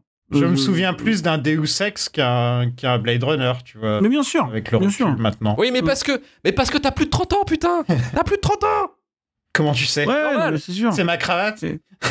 Regarde, Ah oui regardez, eh, nous quand on avait leur âge, on disait que Le Seigneur des Anneaux c'était les meilleurs films de tous les temps. Bon bah, on en est revenu. Ah on en est non, revenu, non, non, non, non, non, non, on est, on est toujours en train de le dire. hein, euh. Ah non, On est non, toujours en non, même- Même les pas. jeunes, même les jeunes apprécient. On le dit plus, on le dit plus, ça, Sofiane, quand même. Quand même.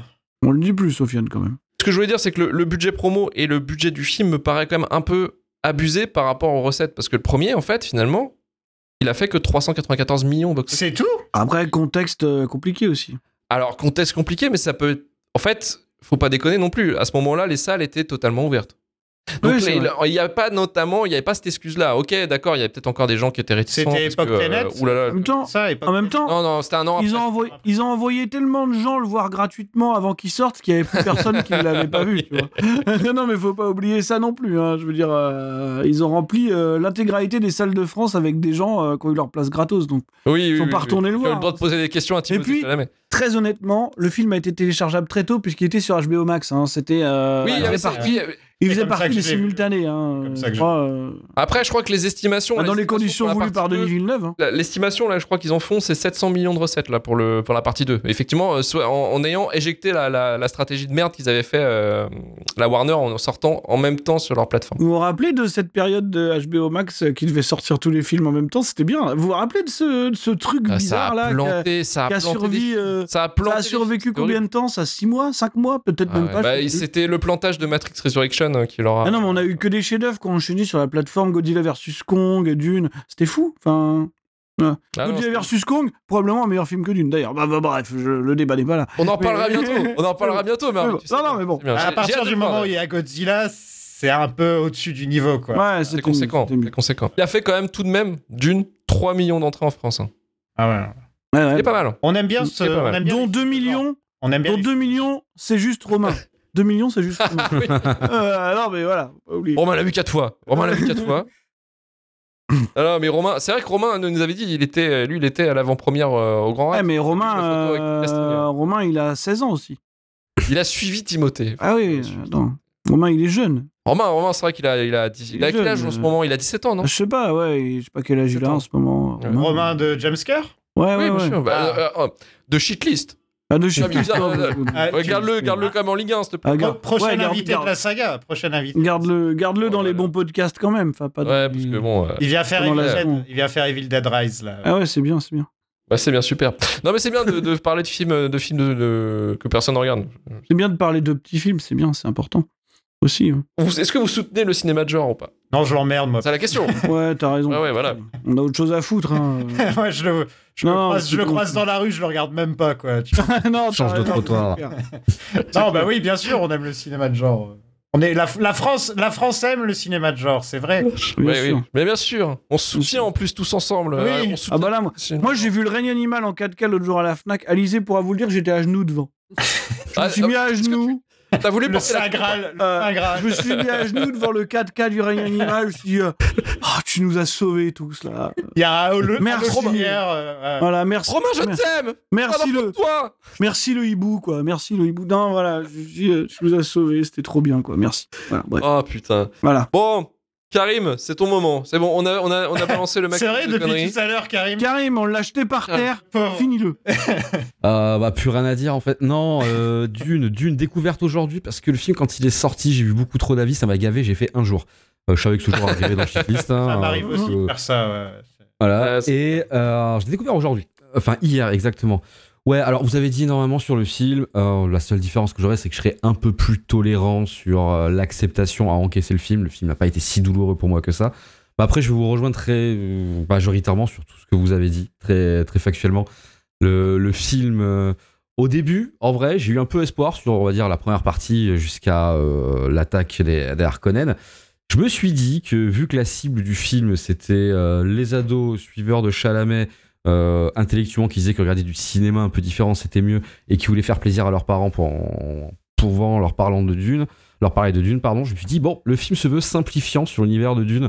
Euh, il évite les gros cartons, il évite euh, la masse d'informations au début, il évite les bestioles cheloues que t'as au début du film de Lynch, qui sont extraordinaires, hein, qui font tout le film hein, dans l'idée, mais il te, il te retire des choses, tu te dis, en vrai, le film d'un coup devient plus acceptable. Il vide, c'est un peu le problème, mais il va évider des choses pour rendre le film beaucoup plus compréhensible. Tu comprends plus vite, assez naturellement certains trucs, le système féodal, machin, ce que tu- Voilà. Ça, c'est vrai. Ça, c'était. Ouais, je trouvais ça assez cool parce que ça rendait le film accessible. Parce que Dune a une réputation d'être complexe. Alors que c'est pas si complexe que ça, c'est dense. Je veux dire, c'est pas plus complexe Ouais, dense. Seigneur des Anneaux, Ouais, en fait. hein. je veux dire, c'est juste qu'il y a beaucoup d'informations. C'est pas très complexe. Euh, Il y a des choses qui étaient représentées qui étaient pas mal. Hein. Je- J'aimais bien le côté de refaire le Bene Gesserit en moins, euh, moins sectaire et tout, plus influent dans l'ombre et tout. Il y, a, il y a des petites choses comme ça. Souci, c'est que le film, en fait, il se perd là-dedans complètement. euh, et ensuite, bah, on arrive à tout ce que ça veut dire. Le film est vide, le film est creux, le film est gris, et ce qui fait chier. euh, parce que le film aurait dû être. euh, j'aurais accepté, par exemple, le côté volonté, brutalisme, machin et tout, c'est un choix. C'est un choix que j'aurais pu comprendre en plus, parce qu'il aurait pu être justifié scénaristiquement sur le fait que t'es, euh, pareil, t'es euh, 10 191, t'es sur un- un- une population qui a arrêté d'utiliser les IA, qui a préféré se défoncer pour retourner sur un, un rapport au contrôle, machin tout, Why not? Ça peut avoir un certain, une certaine cohérence. Mais c'est rendu débile dans son propos par comment il est traité, en fait, parce que le film devient très plat et très vide, à, à zéro enjeu. Moi, je fais pas partie des gens Ouais. en plus euh, qui euh, le cast. euh, c'est pas qui me gêne, mais c'est que bah, il est pas fait pour moi. Vraiment, tu vois. Je pense pas qu'ils fassent mal leur taf en fait, hein, mais euh, ça marche pas chez moi. Euh, très clairement. Il y a des parties pris, hein, euh, parties pris visuels qui sont intéressants chez l'Arconen. Alors effectivement, c'est l'allégorie du chauve méchant, hein, c'est Monsieur pas propre. La guerre des chauves, la guerre des chauves, on en Ouais, Alors, la guerre des franchement, chevaux. ouais. la gu- En plus, là, par contre, c'est quasiment un documentaire, on l'a dit, quoi. Mais en soi, Voilà. Tu visuellement, ressens toute l'agressivité de, de- de- du chauve. mec sujet à l'alopécie euh, qui ressurgit. Le mec, La il- frustration. il- la fr- Ils ont des cheveux, je vais leur baiser leur planète. Il est, il est beaucoup moins marquant que celui de Lynch quand même. Avec, il est moins marquant. Ah, avec ouais. le Celui de pull, Lynch, c'est dégueulasse. il ouais. gonfle. Bien sûr. Ah, il, Il est, est horrible. Il est Il est horrible. intéressant. Alors, moi, il est intéressant parce que c'est une, c'est une esthétique que j'aime bien, mais évidemment, de toute façon, je le disais, on je ferai un léger comparatif avec celui de Lynch, mais évidemment qu'il est pas marquant, en fait. Je veux dire, Ouais. c'est en wallpaper temporaire sur un petit coup de hype pendant deux semaines sur ton téléphone parce que t'as bien changé, ça passe. Hein, je veux dire, les esthétiques de Dune, ça passe, mais pas plus. Et le film, en fait, il est factuellement vide. Il survivra pas autant. C'est un film qui survit, en fait, pour, moi, pour son aura. Dire, parce que c'est Dune. Et je trouve exactement la même chose que dans Blade Runner, en fait. C'est Matt Villeneuve, là, en mode gros budget. Heureusement qu'on lui a collé des franchises un peu légendaires qui survivent culturellement dans le temps, en fait. Parce qu'il limite transmis de génération en génération. Ça a marché un peu, enfin, quand même pas mal. Et je pense que ça marchera mieux pour le deuxième grâce à ça. Après, j'ai pas de haine véritable pour le film. Là, je peux pas dire que c'est un mauvais film, parce que mis à part sa longueur, qui pour moi, en fait, Villeneuve a fait pire, et je suis capable d'encaisser ça. Je fume beaucoup, donc mon temps est dilaté. Et j'aime bien dans un film. Non, mais dans un film comme Dune. Tu sais, Karim, il est, il est dans le vaisseau, tu sais. Il prend Ouais. Mais oui. euh, il voyage dans les étoiles. Moi, je fais partie de la guide, je fais partie de la guide. Ouais, que je m'en fous de ressembler à. Manus. Je fais partie de la guide des voyageurs, je m'en bats les steaks. Non, mais en vrai, par exemple, le, la manière dont construit, euh, c'est- enfin, la manière dont il va construire ses films, euh, le cher Denis, en vrai, dans ce genre de format, ça me va parce que on te file des fois des informations, je trouve que tu as besoin. J'aime bien ce côté des fois casse de BD qui te laisse le temps toi de prendre l'information, t'imaginer l'univers, ce que tu vas pas voir ainsi de suite. Donc je trouve pas ça déconnant. Mais là c'est quand même malheureusement pas maîtrisé. Euh, donc ça en fait un film qui est dommage. Pour moi, c'est pas un mauvais film dans le sens qu'il est pas raté. Hein, voilà, c'est clairement pas à l'ambition de ce qu'il voulait être, et ça, ça manque effectivement. Donc là, euh, tout à l'heure, est-ce que j'estimais que par rapport à celui que je me suis fait juste après, alors juste, ça fait un peu mal aux yeux quand même de passer du cinéma de 2024 2019 à celui de 85. La recontextualisation sensorielle directe, et je vous le dis, compliqué. Hein, il faut un peu de temps parce que le premier plan sur la princesse, je sais plus comment, euh, qui t'explique tout le lore d'un coup. Un truc Je me ça. rappelle de tout son speech, hein, je tiens à le dire. Ah bah GG poteau en vrai. Mais en fait, effectivement, il manque de ce LSD qui a en fait euh, déjà, enfin, dans les adaptations de Dune, hein, plus que dans Dune, hein, parce que c'est le côté LSD vraiment psychotrope de Dune, c'est un peu plus ce qui a été fait autour que dans l'œuvre originale, je trouve. Oui, oui, c'est plus. Ouais, ouais, ouais. Voilà. Mais ça manque de ça. Ça manque de ça, et évidemment, ça manque d'identité, ça manque de trucs marquants, des trucs. on- Voilà, celui de Lynch, effectivement. Pourquoi les reconnaître roux Je veux dire, c'est un parti pris, chauve aussi, tu vois. Pourquoi roux pas était aussi un parti Ouais. pris, mais pourquoi Mais lui, il aime pas les roues, peut-être aussi. C'est ça son truc. Là, là, Moi, je dirais que c'est pire que. Chauve, tu vois. c'est- Peut-être, ouais, je veux dire, c'est les chauves. Ouais, c'est encore après chauve, ouais. Ouais. Et- Mais pareil, et il manque la folie complète de Lynch pour cet univers-là, parce que en fait, Dune, pour moi, à transposer, il faut lui rajouter une certaine forme de folie, parce que Dune, c'est très géopolitique en vrai. hein. Et c'est très géopolitique, c'est très emprunté de de plein de conflits qu'il allait y avoir après. hein. Je veux dire, c'est la métaphore est évidente. hein. Un monde qui va se batailler pour le pays euh, qui aurait pu être une terre promise, mais qui finira euh, aride à cause de l'exploitation de tous les autres blancs. Bah, désolé, c'est notre histoire. hein. Je veux dire, c'est donc Dune, ça n'a jamais pété très loin, ça n'a jamais été pété plus que géopolitique. L'attrait, quand même, effectivement, au psychotrope, machin et tout, l'a toujours été présent, mais je trouve que a toujours été sublimé par les réalisateurs qui l'ont fait. Et ce film en moque cruellement. Voilà, vraiment. Ah ouais, de- manque. le, fun Voilà. est, le fun est mort. Ah bah là, Bah c'est ouais, le- pas de fun. C'est- un peu dommage, donc euh, ouais, je vais rejoindre complètement l'avis de Sofiane en mode euh, film wallpaper. euh, temporaire, vraiment, tu vois, tu sais, je veux dire, ça restera pas À l'instant, ouais. ouais, dans ta vie. Mais par contre, pour le projet marketing que c'est, parce que c'en est un, factuellement, je veux dire, que ça soit de relancer Dune, comme ça a été de relancer Blade Runner, relancer avec Denis Villeneuve, reprendre un cast connu, machin et tout, pour moi, c'est clairement un produit marketing. Et là-dessus, je peux pas dire qu'il est pas réussi. Après, est-ce qu'il va me toucher moi? Non, pas du tout. Je suis presque juste satisfait qu'ils aient. ils- le film est suffisamment sympa pour rien casser. Tu vois, tu sais, je veux dire, ce qui s'attaque quand même à un truc qui est quand même assez costaud euh, culturellement. Et en vrai, il est tellement timide et plat. hein. Là, on est vraiment dans du pain de mie complet Lidl que bah, Ah il, oui. il touche à rien. Il voilà, il, passe. euh, voilà, c'est un courant d'air inoffensif. C'est une brise. Voilà, ni agréable, ni désagréable, et ni fraîche, ni chaude. Voilà. Donc ouais, euh, c'est. Je m'attendais quand même à pire. En vrai, je m'attendais à un truc indigérable. Pour moi, ça allait. Voilà. Il y a quand même deux, trois euh, Villeneuve qui fonctionnent un peu. Après, ça cheat. hein. Moi, tu mets n'importe quelle playlist 10 heures Spotify du désert. En vrai, euh, moi, ça me pique bien neurone, forcément. Tu vois, je suis public très facile là-dessus. Voilà. Mais ouais, c'est un film qui sera oubliable pour nous, pas oublié pour d'autres. Satisfaction quand même, c'est que Dune n'est plus un truc enterré des anciens. Je veux dire, ça reste, il y a quand même encore un espèce de checkpoint qui s'est fait euh, Mmh. dans les années 2020. Et ben mine de rien, c'est comme Dragon Ball Super, c'est naze, mais ça me permet d'en parler avec des gens plus jeunes que moi. Et c'est quand même assez cool de voir qu'il y a quand même quelque chose qui s'étend. Moi j'aime bien les projets culturels qui s'étendent comme ça. Tu vois, c'est, je suis pas super pour la pierre qui a été apportée à l'édifice, mais comme je disais, elle est suffisamment inoffensive pour pas non plus en fait ça, euh, péter mon mood autour de Dune. Oui, c'est une sorte de relais générationnel. Ouais. Le, le film de, le film de Dune. Mais sans sucre. Hein. Maintenant, c'est bon, il va falloir trancher. Est-ce que le film mérite la shitlist? Et on va commencer avec Sofiane. Absolument. C'est la deuxième fois que je viens et c'est la première fois que je peux dire oui, c'est dans la chute. Donc, je vais le faire.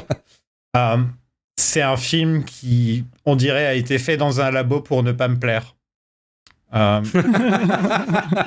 Mon dentifié. C'est bien. ils ont pris, ils ont pris un cheveu, tu vois, ils ont pris un cheveu, ils sont allés dans un labo, ils ont analysé mon ADN et ils se sont dit. Mais ça veut pas dire que je le déteste non plus. Mais en gros, euh, si tu veux faire euh, Orange Mécanique, m'accrocher à une chaise et me faire regarder un film en boucle jusqu'à ce que je pète un câble, je pense que Dune pourrait rentrer dans cette catégorie parce que je, je, je m'ennuie, mais profondément. Mais comme rarement je me suis ennuyé, c'est-à-dire que de nos jours, on a, on a beaucoup plus le choix dans ce qu'on regarde. Avant, c'était, tu sais, tu tombais, tu tombais sur un film de France 3 et tu te le matais alors que tu vois, c'était vraiment le truc et tu savais Ouais, pas pourquoi et tu t'ennuyais. Et là, j'avais vraiment l'impression que il y avait rien d'autre à la télé, j'avais pas d'autres DVD disponibles, donc je me suis lancé d'une. Euh, et Luc, je t'en veux, voilà, je suis super content d'être là et de passer un moment avec vous, Ah, mais j'ai pas passé un bon moment en le regardant. C'était pas. Mais ce qui compte, c'est l'enregistrement. Le- exactement. Voilà, l'ambiance. Voilà. Eh. Exactement, le plus Ah, important, c'est les amis que tu te fais sur le chemin. Voilà, Et, euh, exactement. et je trouve que Dune, euh, c'est pas pour moi. C'est vraiment. Et je suis pas un énorme fan de celui de Lynch non plus, il faut le savoir, parce que je trouve que c'est un film cassé, un film qui est complètement. Oui, c'est un film pété, mais ça, c'est. Voilà. Normal. euh, Mm. Quand ils ont ressorti le, le- le- une sorte de director's cut, mais c'était même pas Lynch qui gérait. je sais Ouais, ils c'était ont l'année ça. dernière, ça.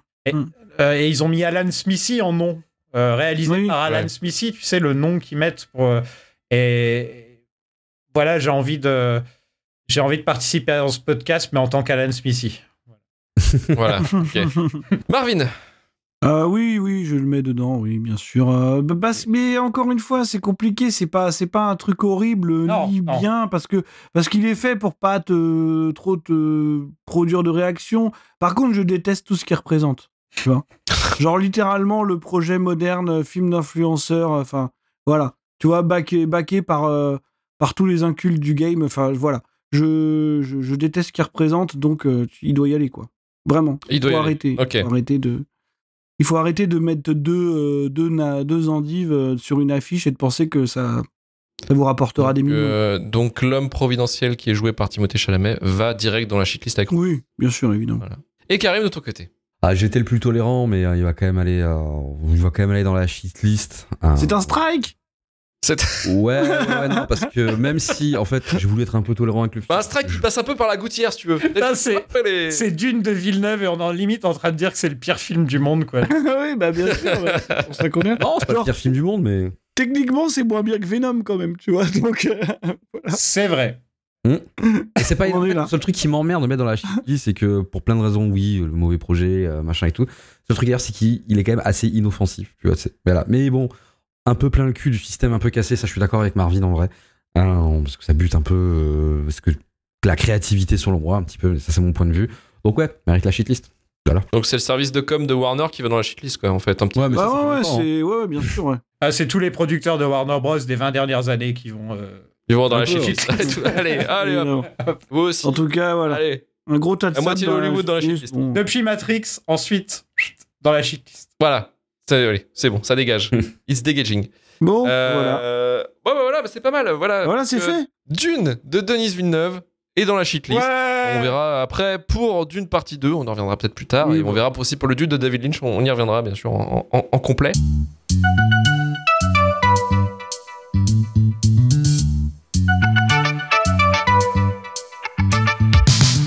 Merci Marvin soirée, merci salut. Karim, merci Sofiane de la saga, Merci beaucoup, la David. saga podcast sur les sagas cinématographiques. Le dernier épisode c'était sur Harry Potter, le dernier il me semble. Voilà, et les, la les prochains, ça va être Mad Max. Nice. Voilà. Voilà, et peut-être en inviter un, un mec de l'émission, j'imagine, peut-être? Non. Peut-être. Ça va, peut-être d'accord. Non, non. Non, tu l'emmerdes. Ouais, bah, Ah, j'ai- c'est toi qui le dis, hein, c'est toi qui le dis. Ah bah, euh, mais, euh, soutenez-nous sur Patreon, le forfait 3€ chez Plus Prime pour avoir l'épisode en avance en publicité, le forfait 5€ chez Plus Plus pour avoir l'épisode en avance, plus les épisodes exclusifs, dont un qui va arriver euh, à la fin du mois. Euh, forfait à 10€ Hall of Fame, alors là c'est le tout compris, c'est tout bénef. Euh, vous avez tout ça, plus les stickers, plus les remerciements éternels, et on remercie Seb Natch, Will Stitch, Jérémy Courtemanche, Jonathan Cassès, Aurel Bauer, The Griff Keeper, merci à eux, vous avez eu le droit à un pouce également. On a des mecs en commun là. Bravo. On a, des, on a des membres du Patreon en commun. Ça, c'est Et beau. ben, et ben qu'on les garde. C'est des noms que je lui- connais, ça. ça c'est Ouais, ouais, bah oui, bah oui, bah oui, bah oui, mais ils soutiennent les meilleurs podcasts. Bah ouais. c'est ce qui est, c'est ce le contrat. C'est les Ils meilleurs. on risquent pas de euh, soutenir. Ils soutiennent pas Jumpscare en tout cas. Ouais, voilà. Bah, ouais. bah, Ah, le jour où le Patreon de Jumpscare sera ouvert, j'espère qu'ils soutiendront aussi Romain dans sa dans Évidemment. sa délire, euh, dans son Dans délire. son, dans son implantation capillaire, bien sûr. Dans son- bien sûr. Merci à Quel Enfer, à sa- au Shitlist Plus également. Et on se retrouve la semaine prochaine. Alors pour un film qui est incroyable, un film magnifique, un film Putain, je sais même plus ce que c'est. C'est- Les rivières pourpres 2. Ah oh oui, putain, putain. Ah, ça c'est bien ça. Et on sera Ah tous ensemble. C'est-à-dire que tout le monde est là. Tout le monde est là pour cette émission. Ah bah un épisode de Euh, 4 voilà. heures, ah ouais super. Ah ouais, bah. Bah venez Voilà, à bah, 19h hein, parce que... Ah. Voilà, donc Les Rivières Pourpres 2 la semaine prochaine. Voilà, n'hésitez pas à regarder déjà le film hein, pour vous faire un, un avis si vous l'aviez pas vu parce que c'est un film flamboyant. Shitlistpodcast.com pour les SAV, rejoignez sur Twitter, Blue Sky, Instagram, TikTok et sur notre Discord, notre chaîne Twitch et YouTube pour le live et la VOD. Et on se dit à la semaine prochaine. Salut à tous, ciao ciao Salut. Ciao.